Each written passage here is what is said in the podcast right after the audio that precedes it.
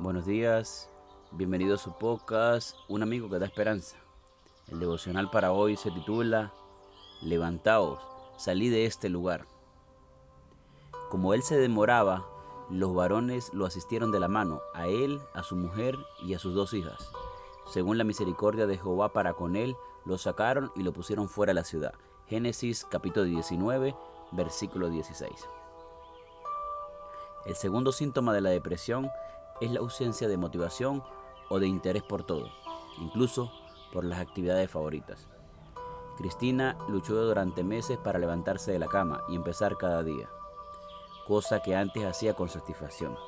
Ramiro era sociable por naturaleza, sin embargo, perdió el deseo de reunirse con sus amigos.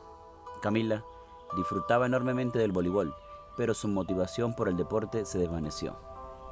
La causa de este muro infranqueable en todos estos casos fue la depresión, que abate por completo el afectado y anula su motivación.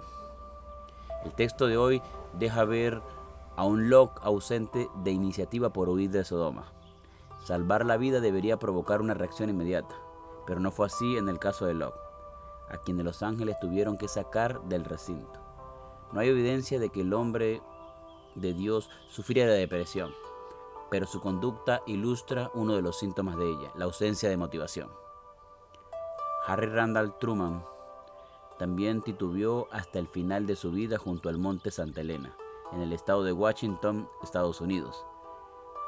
Las advertencias de la inminente erupción del Santa Elena a todos los vecinos cercanos del monte fueron múltiples.